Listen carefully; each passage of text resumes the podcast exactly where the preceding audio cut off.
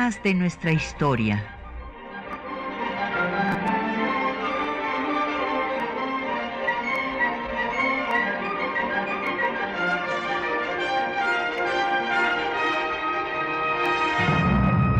Un espacio que difunde el conocimiento del pasado para comprender nuestro presente. Programa a cargo de la maestra Patricia Galeana. Muy buenos días. Hoy vamos a dedicar nuestro programa a la expulsión del primer representante de Estados Unidos en México, que fue Joel Robert Poinsett. Él salió del país un 3 de enero de 1830.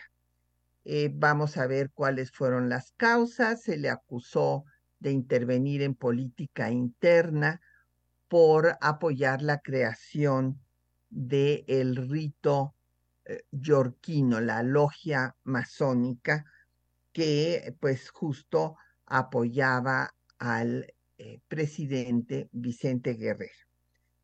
Para abundar en el tema de las relaciones con nuestro vecino del norte, tenemos para ustedes eh, la historia binacional de México, editada ah, por siglo XXI.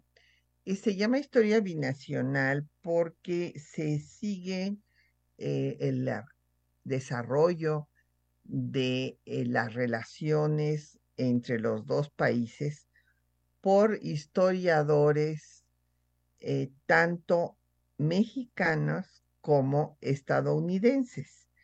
Eh, de, por parte de Estados Unidos participa el doctor Peter Rich y el doctor David Maciel, entre otros de, las, de la Universidad de California en, en Los Ángeles y por parte de México eh, participó el embajador Walter Astie Burgos, que lamentablemente pues ya no está con nosotros, justo partió pues con la pandemia. Y una servidora. Entonces tenemos a su disposición este ejemplar que fue una publicación reciente, justo salió antes de que iniciara la pandemia y ya menos tenemos como eh, todos los viernes a su disposición los teléfonos en cabina 55 55 36 89 y 55 56 82 28 12. Nos puede mandar eh, pues un mensaje por eh, X en arroba temas historia, en Facebook temas de nuestra historia UNAM y el programa queda en Spotify por si hoy no puede usted escucharlo porque ya está en su trabajo. Bueno, pues eh, empecemos por hablar de la masonería, de eh, pues cuál es su origen, eh, cómo pues se desarrolla en México hasta llegar a este conflicto que se da en el momento de eh, el gobierno, el primer gobierno de la República, el gobierno de Guadalupe Victoria y la sucesión presidencial, la primera sucesión presidencial. Pues resulta que la masonería pues tiene su origen en los constructores de las catedrales góticas. Eh, pues surgen eh, tanto en Inglaterra como en Francia, en Inglaterra se tienen actas de las logias desde 1599 y eh, pues eh, no hay a veces muchos archivos porque eran organizaciones secretas que habían eh, surgido para guardar justamente los secretos de la forma de la construcción de estas maravillosas catedrales góticas y después pues toman este, eh, esta idea de lograr una fraternidad. Es así eh, se crea en Escocia eh, pues el rito escocés que llegará después a México y este se crea desde 1717 y se llama la Gran Logia de Inglaterra. Después, en 1738, se crea la Gran Logia de Francia, eh, lo que llega después a España y se le llama francmasonería, o sea, la masonería de origen francés. Y en 1777 se crea el rito de York en la antigua capital inglesa, esa bellísima ciudad de York. Eh, como decía yo, pues eh, la masonería llega a España en tiempos de Carlos III y eh, pues resulta que la iglesia católica la va a condenar porque son organizaciones que quedan al margen de la institución eclesiástica y entonces van a ser perseguidos por la Inquisición y también por la corona. Acuérdense que iglesia y el gobierno estaban unidos y entonces se les declaraba herejes a los masones.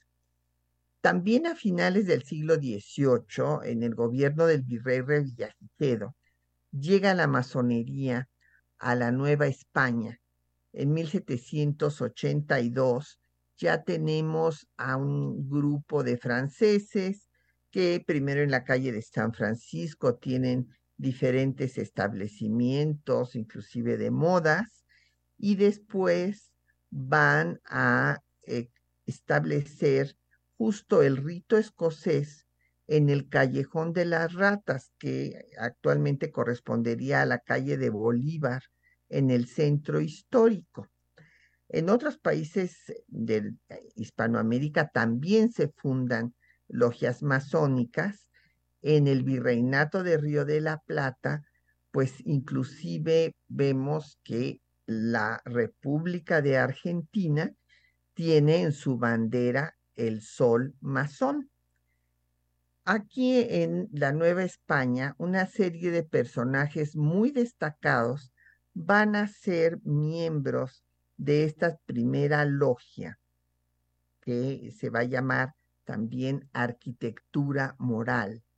Y entre ellos encontramos nada menos que a Francisco Primo Verdad, este síndico del ayuntamiento, que va a decir que si no hay rey, sí hay pueblo y que el pueblo en libertad puede elegir la forma de su gobierno. Esto, pues cuando viene la crisis de la disputa por la corona española entre Fernando VII, hijo de Carlos IV, que le quiere quitar la corona a su padre.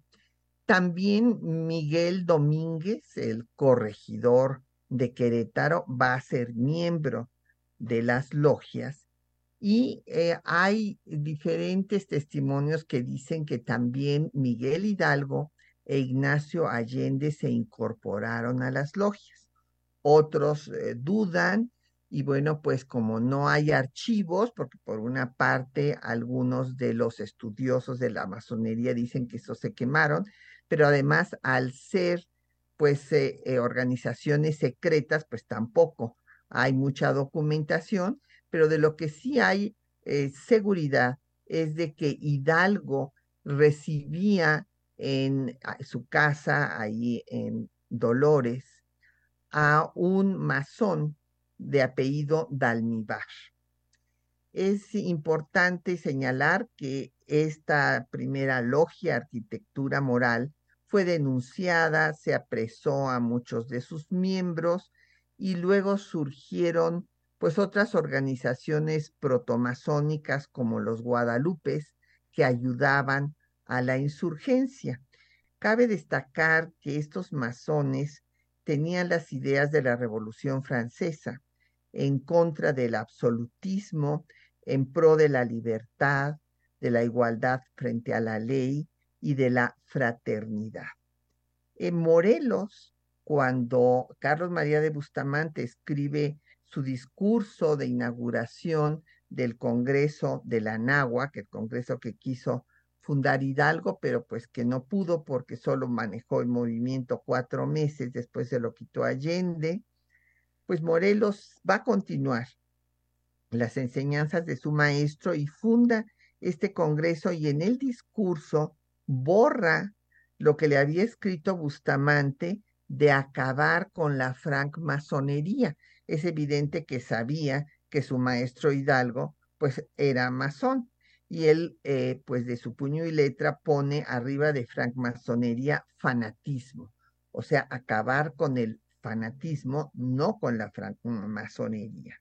También vinieron masones con eh, los ejércitos españoles que estaban destinados a acabar con la insurgencia y otros eh, masones destacados fueron Servando Teresa de Mier, que ingresó en Londres, se acuerdan que después de decir este discurso guadalupano en el que pues les echaba por tierra toda la leyenda de que la Virgen de Guadalupe se había aparecido e-, en el, en el cerro del Tepeyac a Juan Diego y se había plasmado en su, eh, en su tilma, eh, Mier dice que no, que había sido la capa de Santo Tomás y que Santo Tomás había traído la religión católica antes de que llegaran los españoles.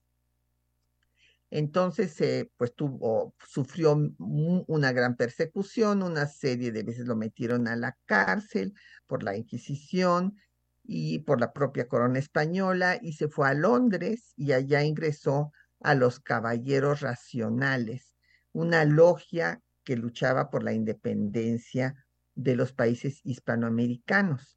Mina también fue masón.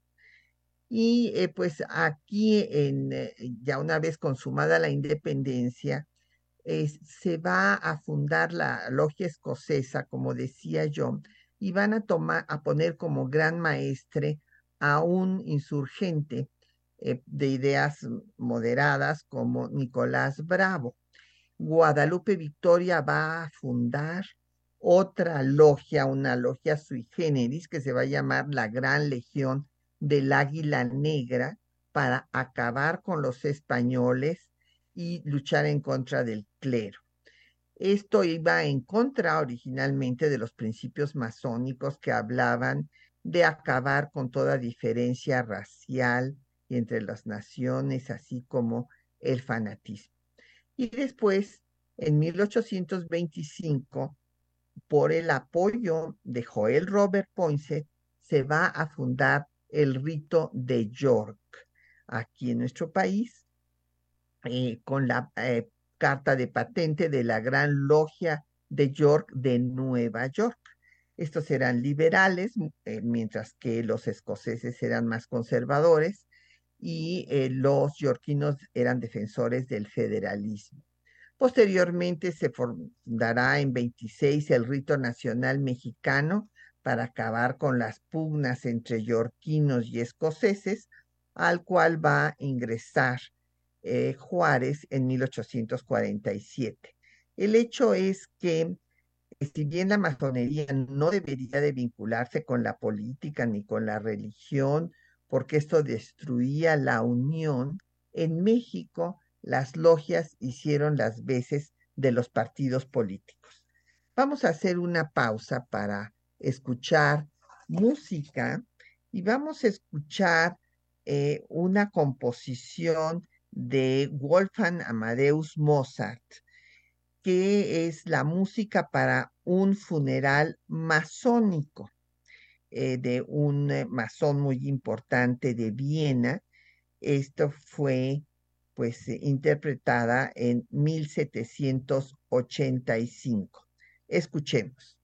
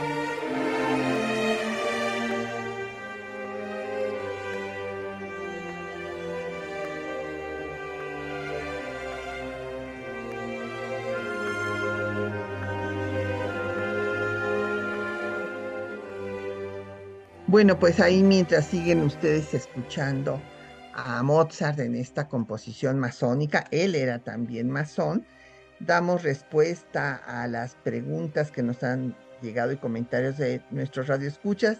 Don Jorge Morán nos dice que cómo preparó Estados Unidos la anexión de Texas, pues como mm, lo vimos, eh, don Jorge, le recomiendo que este, busquen Spotify, ahí tenemos un programa dedicado a la separación de Texas y a su anexión a Estados Unidos.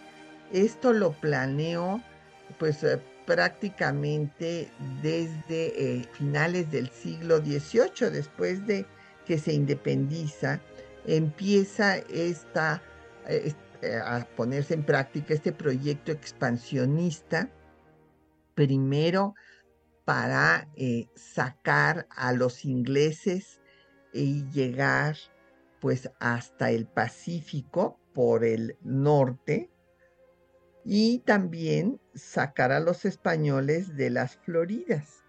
Y desde ese momento ya el representante de España Luis de Onís en eh, Washington anuncia eh, cuando se firma eh, la venta de la Florida de, por España a Estados Unidos, que había sido un error, pues, apoyar a Estados Unidos, que amenazaría a todas las posesiones españolas en América. Así es que desde entonces empieza a haber migración desde la Nueva España, empieza a haber migración estadounidense al territorio tejano.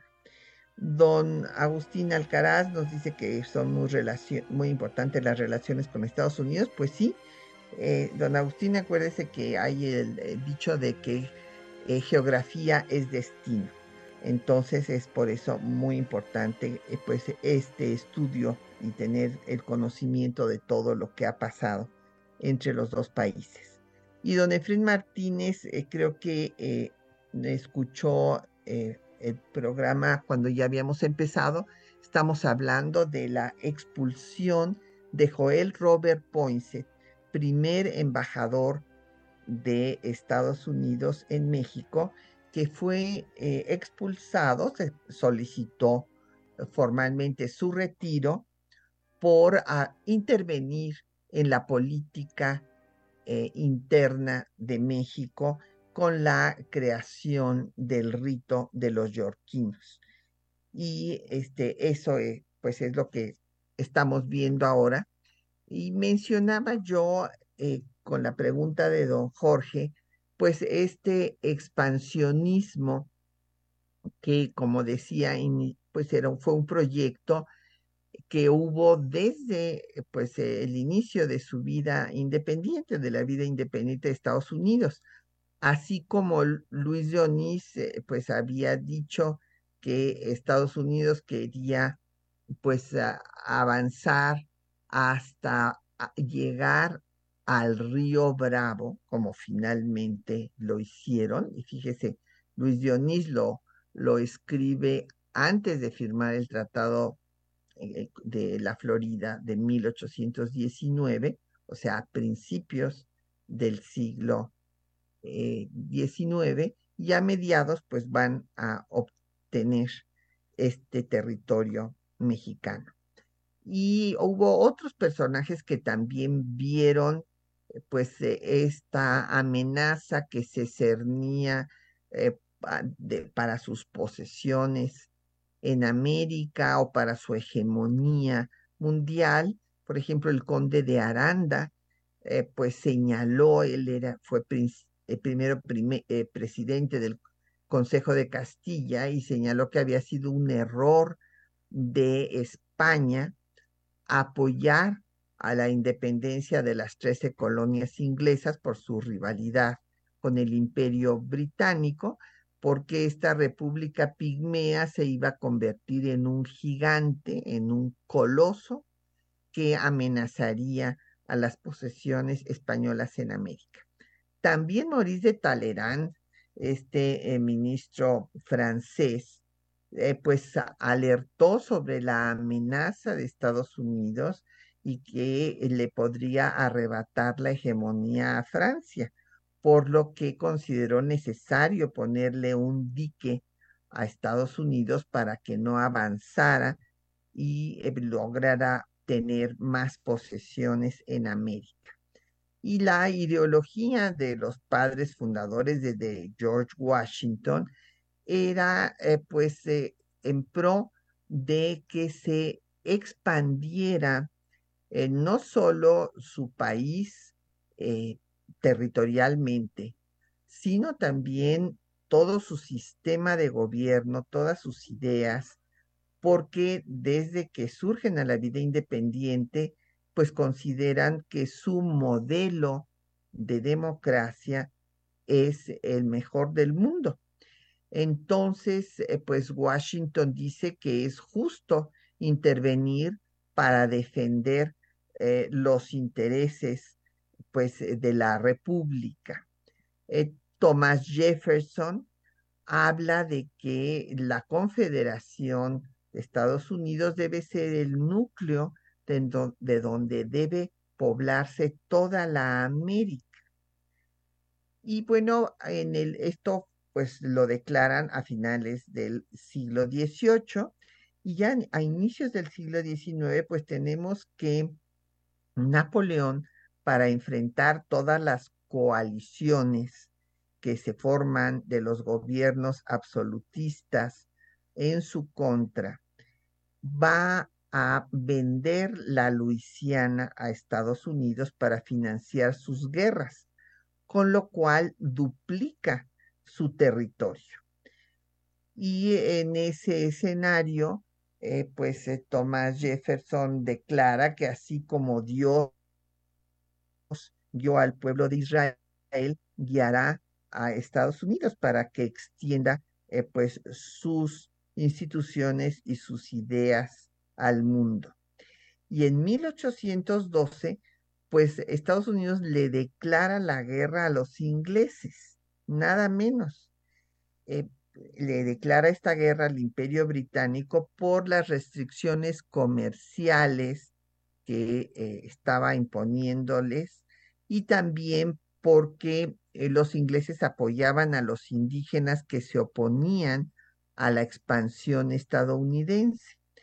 Pero pues es un, enfrentamiento en el que los ingleses llegan hasta Washington y queman eh, los edificios más importantes de Washington. Eh, después de esto van a terminar esa guerra en 1814 en el Tratado de Gante, pero quedarán las fronteras igual que antes, o sea, Estados Unidos no logra avanzar. Sin embargo, pues eh, en 1818 establece una ocupación conjunta de Oregón hasta que logran finalmente en 1846 su anexión el mismo año en que va a iniciarse la invasión a México, también van a lograr la anexión de Oregon. Eh, esto lo había alertado, como les decía, eh, Luis de Onís, eh, que querían avanzar y llegar, pues, e, en efecto, sacar por una parte a los ingleses y por otra a los españoles de la Florida, como lo hacen en 1819. Y después pues van a continuar, ¿verdad? Con eh, la anexión de Texas en 1845. Bueno, primero Texas se independiza en 36 y luego se anexa a la Unión Americana en 45 y se van a apropiar de más de la mitad del territorio eh, mexicano, del territorio nacional en esa guerra de conquista territorial. Pero al inicio de la vida independiente de México, siempre se discutió, hubo dos posiciones eh, antes de que vinieran todos estos enfrentamientos a partir de, Texas, pues los eh, personajes de ideas liberales veían a Estados Unidos como un aliado natural, mientras que los conservadores los consideraban un enemigo natural. Eh, ¿Por qué? Porque era el pueblo anglosajón protestante y pues los eh, conservadores eran defensores del catolicismo y consideraban eh, que debería de haber una alianza con Europa y que por esto se debería de establecer una monarquía en México y los liberales defendían la república y por eso veremos cómo hubo una serie de representantes que mandaron desde Miguel Hidalgo, Allende, eh, Morelos a Estados Unidos buscando una alianza. Pero vamos a hacer una pausa para escuchar los textos que les hemos seleccionado para esta mañana, donde ustedes eh, van a escuchar lo que Joel Robert Poinsett, que primero vino como agente confidencial en 1822, escribió en su libro Notas sobre México, donde describió a Iturbide como un usurpador tiránico y arbitrario. Después de que Estados Unidos reconoce la independencia el 12 de diciembre de 1822, en 25, Poinsett viene eh, ya con un carácter oficial de ministro plenipotenciario y en sus instrucciones se le va a indicar que debe de hacer adeptos a Estados Unidos, que eh, se extienda la doctrina Monroe, en la cual eh, pues toda intervención de Europa en las naciones americanas estaba pues proscrita y adquirir territorio mexicano. Además, eh, promueve la creación, como ya dijimos, del rito yorquino para contrarrestar, según él mismo dice, el partido fanático y difundir los principios liberales. Él considera que en la diplomacia hay muchos ejemplos de interferencia en defensa de las instituciones. Pero pues en esta lucha política que se va a dar entre las logias yorquina y escocesa, los escoceses van a acusar a Poinsett de intervenir en la política interior. Eh, Poinsett se defiende eh, señalando que él lo que ha tratado es demostrar la superioridad del gobierno republicano y de las instituciones de Estados Unidos, pero la prensa y las legislaturas pues presionan al ministro de Relaciones Exteriores del presidente Vicente Guerrero, que fue José María Bocanegra, para que éste pida el retiro y finalmente el presidente Andrew Jackson sustituye a Poinsett por Anthony Butler. Escuchemos.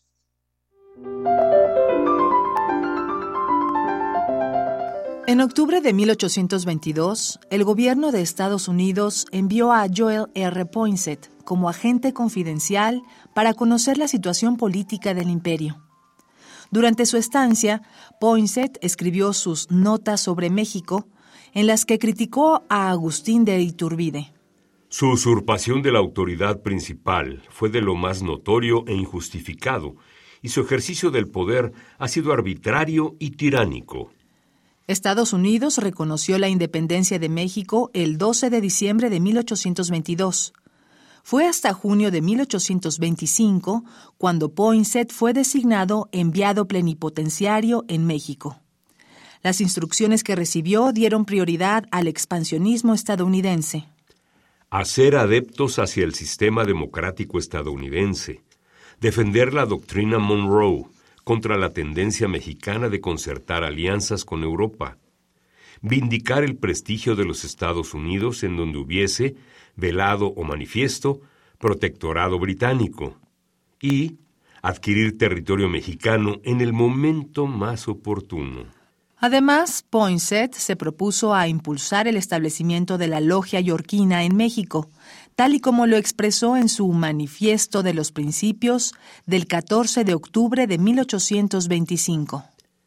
Con el propósito de contrarrestar el partido fanático en esta ciudad y, si posible fuera, difundir los principios liberales entre quienes tienen que gobernar al país, ayudé y animé a cierto número de personas respetables, hombres de alto rango y consideración, a formar una gran logia de antiguos masones yorquinos. El 10 de marzo de 1829 reiteró esta posición al secretario de Estado, Martin van Buren. La historia de la diplomacia está llena de ejemplos de la injerencia para sostener o salvar las instituciones del país ante el que están acreditados.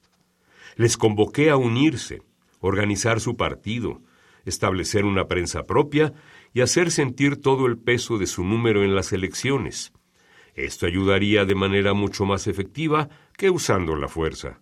Los miembros de la logia escocesa lo acusaron de interferir en la política interna. Poinsett se defendió en su exposición de la conducta política de los Estados Unidos para con las nuevas repúblicas de América.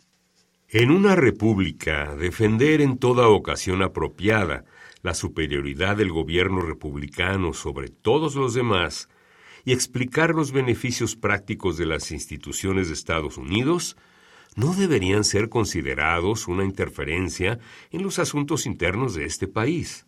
Ante las solicitudes de expulsión de Poinsett de la mayoría de las legislaturas locales y de la prensa, el 1 de julio de 1829, el ministro de Relaciones Exteriores, José María Bocanegra, instruyó al representante de México en Washington, José María Montoya, para que solicitara un cambio de su representante.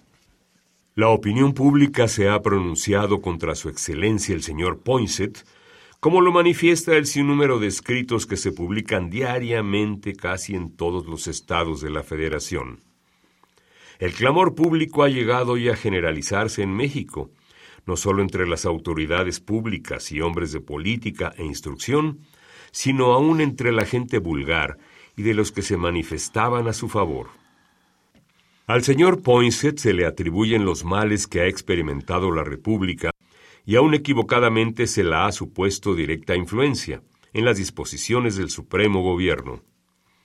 En este estado de las cosas, pida una audiencia privada y manifieste en los términos más propios y comedidos la separación del citado señor Poinsett.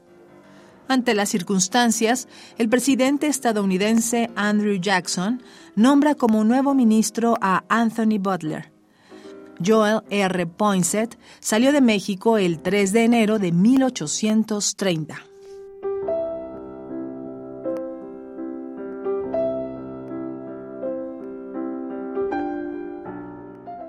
Bueno, pues eh, ahí tienen ustedes eh, los eh, textos del propio Poinsett y nos han seguido llegando preguntas y comentarios del auditorio.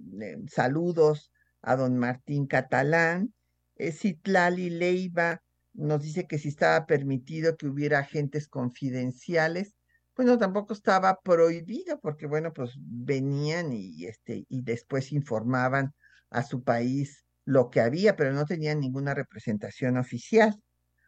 Venían como cualquier particular, pero pues era un particular al servicio, en este caso del gobierno de Estados Unidos. Efren Martínez, eh, que cuánto nos quitaron, bueno, pues don Efren, nos quitaron más de la mitad del territorio que tenía originalmente eh, nuestro país. Bueno, acuérdense ustedes que cuando el primer imperio de Iturbide se había unido Centroamérica también. Entonces teníamos desde la mitad de lo que actualmente son los Estados Unidos hasta Panamá. Y bueno, pues los centroamericanos se separan de México eh, unos porque pues eran republicanos, otros a la caída del imperio, y, después pues viene primero la separación de Texas con el pretexto de que eh, pues se estaba rompiendo el pacto federal, eh, que bueno, en última instancia sí se estaba rompiendo porque se estaba estableciendo un régimen centralista, pero bueno, desde luego todo esto ya estaba planeado y tenían todo el apoyo de Estados Unidos para independizarse y si no se unieron antes a la Unión Americana fue por la discusión entre los eh, eh, estados del norte y los del sur. En el norte eran contrarios, eran abolicionistas, contrarios a que siguiera habiendo esclavitud, y los sureños eran esclavistas. Entonces, al anexarse Texas, pues se iba a crecer el sur. Y esto fue lo que sucedió. O sea, con todo lo que le quitaron a México, pues vino esta desestabilización en su política interna entre el norte y el sur y vino después pues la guerra de secesión en donde los de los sureños se querían eh, separar de la Unión Americana. Y también pues nos habló Lucía García, eh, que sí es cierto que Poinsett tuvo injerencia, no, pues sí, sí, evidentemente sí la tuvo, apoyó la creación del rito de York y, nos pregunta que si tenía relación con Guerrero, sí, apoyó a Guerrero para que fuera presidente en esta disputa que se dio al terminar el gobierno de Guadalupe Victoria. Hubo dos candidatos, eh, uno fue Manuel Gómez Pedraza y otro Vicente Guerrero.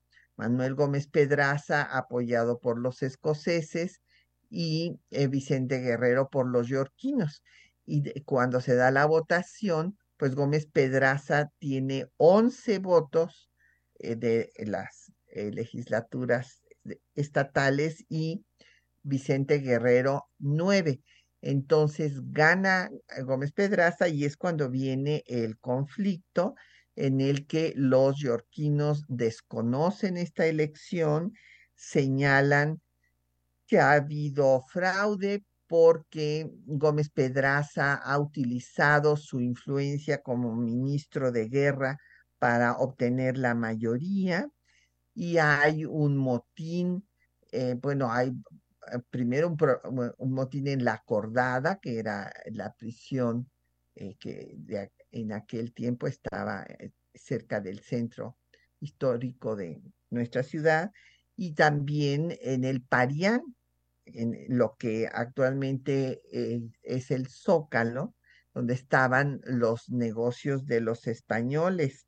Y está la presión que hay que el Congreso pues eh, eh, eh, primero renuncia Gómez Pedraza ante todo este tumulto y después el Congreso designa a Vicente Guerrero, que pues va a tener un gobierno muy accidentado en el que por una parte viene el intento de reconquista español que va a frustrarse porque lo van a derrotar Manuel Mier y Terán y Antonio López de Santana derrotarán al ejército español comandado por Isidro Barradas y por otra parte vendrá esta presión muy grande para expulsar a Poinsett por haber intervenido en los asuntos de política interna que va a tener eh, pues como resultado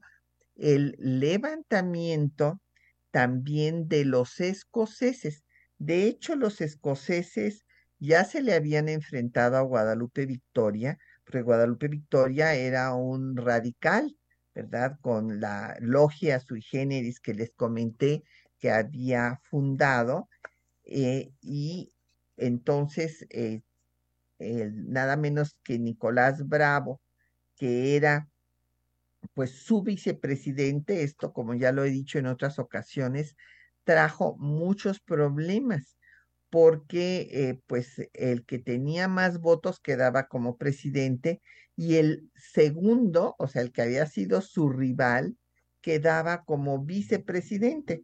Entonces, desde el primer gobierno, el de Victoria, eh, pues se rebeló Bravo en su contra y, como les decía, es que eh, pues Guadalupe Victoria pues había sido un, eh, un insurgente que creó pues esta logia radical para acabar con los españoles que se llamaba la Gran Logia de la Águila Negra, nada menos.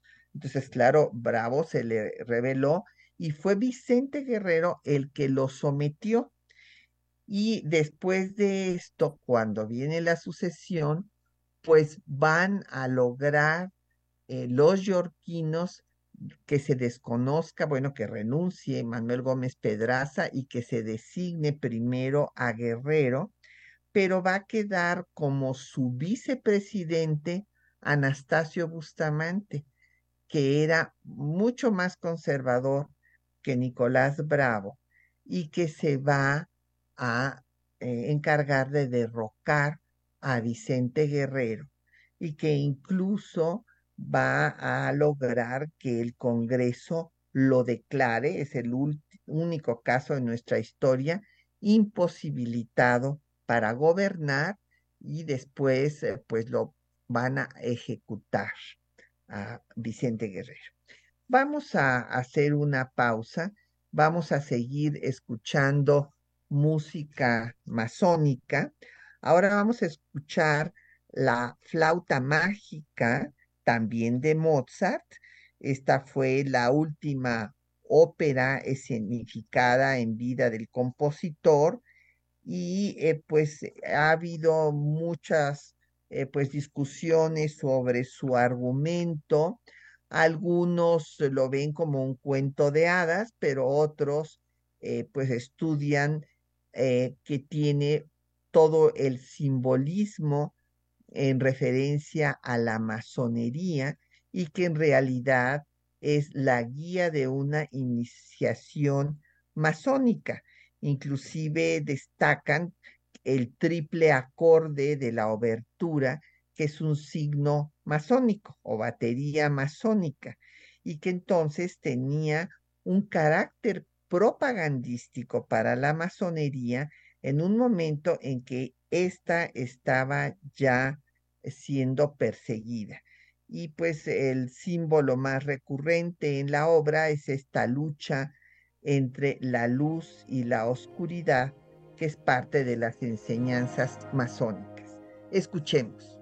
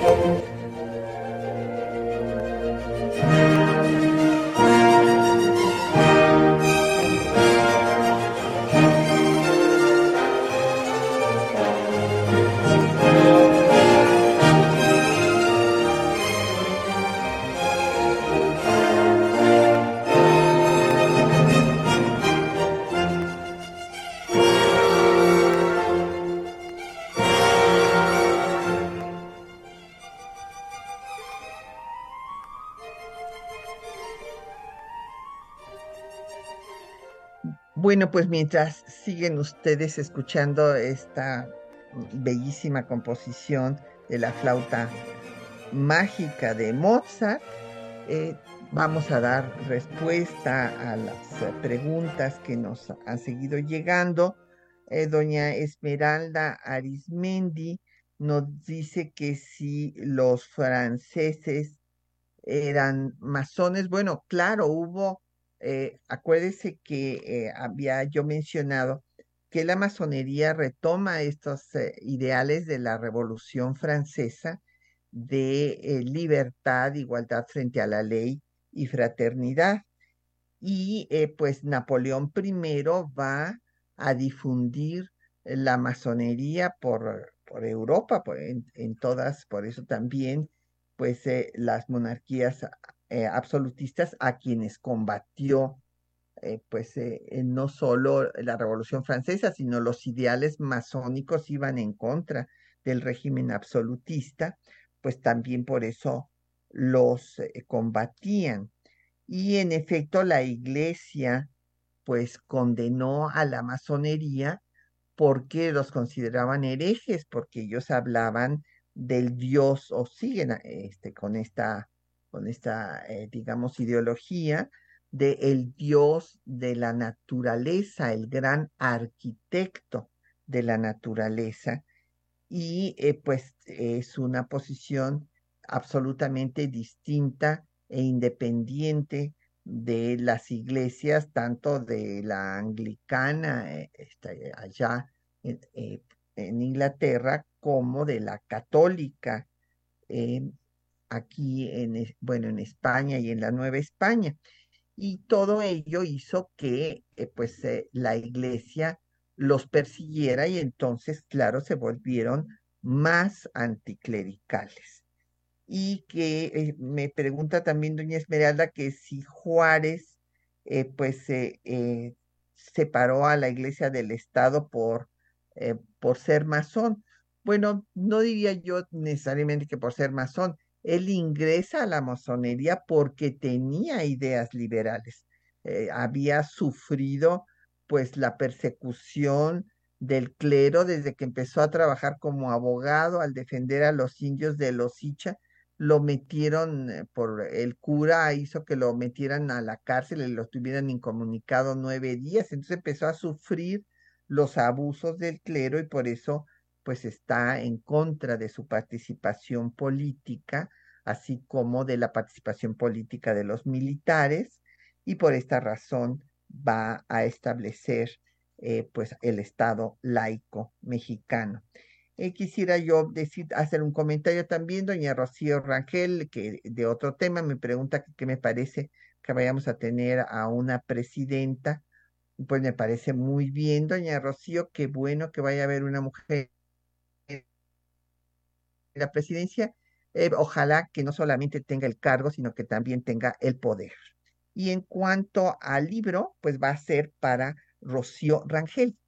Entonces, en estos pocos minutos que nos quedan, pues hay que destacar que en efecto esta idea que tenían los liberales como Hidalgo, como el propio Allende, eh, Morelos, de buscar una alianza con Estados Unidos y un apoyo, era porque se le consideraba el aliado natural al independizarse, primero era como el hermano mayor, también los otros países hispanoamericanos que se independizan de la corona española van a hacer un llamado a Estados Unidos para pedir apoyo. Y cuando viene la intervención francesa a México para establecer el imperio de Maximiliano, pues eh, países latinoamericanos le van a pedir a Estados Unidos que ponga en práctica la doctrina Monroe. Esta declaración del presidente James Monroe eh, de 1823 señalando que cualquier agresión de una monarquía europea a los países eh, que se habían independizado en América, Estados Unidos la consideraría como un ataque a los propios Estados Unidos. Y esto, pues desde luego, no lo va a ejercer eh, este, el país del norte, el vecino del norte, cuando vienen los franceses, porque resulta que estalla la guerra de secesión entre el norte y el sur y no quieren que los franceses intervengan en sus asuntos. Entonces eh, se declaran primero neutrales y luego violan esta neutralidad apoyando a los franceses y, por ejemplo, a los mexicanos no les vendían armas para que pudieran defenderse. El hecho es que el primer presidente, el primer representante, perdón, de Estados Unidos en México, pues va a ser expulsado, pero eh, pues eh, la logia yorquina eh, prevalecerá.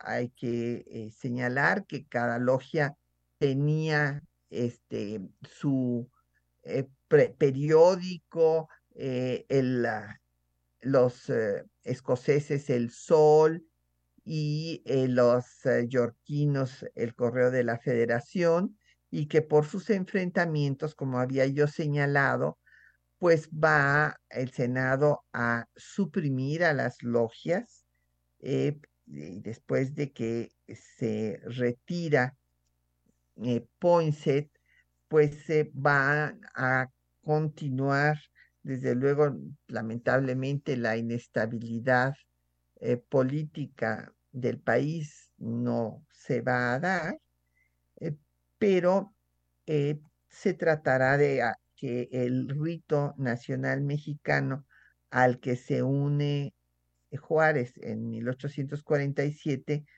cobre más fuerza. creo que ya se nos agotó el tiempo. Eh, ah, no, todavía nos quedan tres minutos. Es que con esto de los cortes que tenemos, no sabía yo cómo andábamos y, y estaba yo consultando si ya teníamos que cortar. Pero bueno, si tenemos unos minutos más, quisiera yo destacar pues esta situación que se dio en esta sucesión en la que se desconoció a Gómez Pedraza, que gobernó Guerrero, pero que después Guerrero va a ser derrocado por Bustamante y finalmente ejecutado. Y en ese escenario, pues eh, va a haber una eh, situación muy complicada en el país. Llegan, eh, pues llega Lucas Alamán como ministro con el gobierno de Bustamante y este, y eso es lo que es importante explicar, tiene la idea de que Estados Unidos no puede ser aliado de México, sino que es todo lo contrario.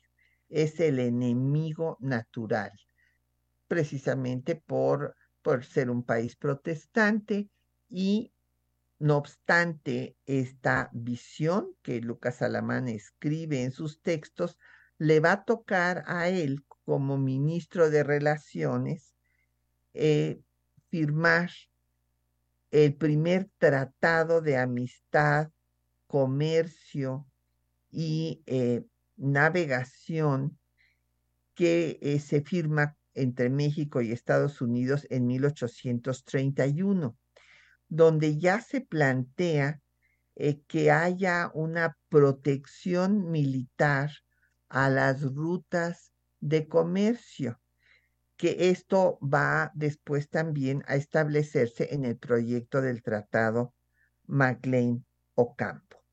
Eh, pues este eh, proyecto de tratado establecía las mismas rutas que se diseñaron desde Lucas Alamán, que iban de eh, la frontera al Pacífico en dos líneas, una que venía de Tamaulipas y otra de Sonora.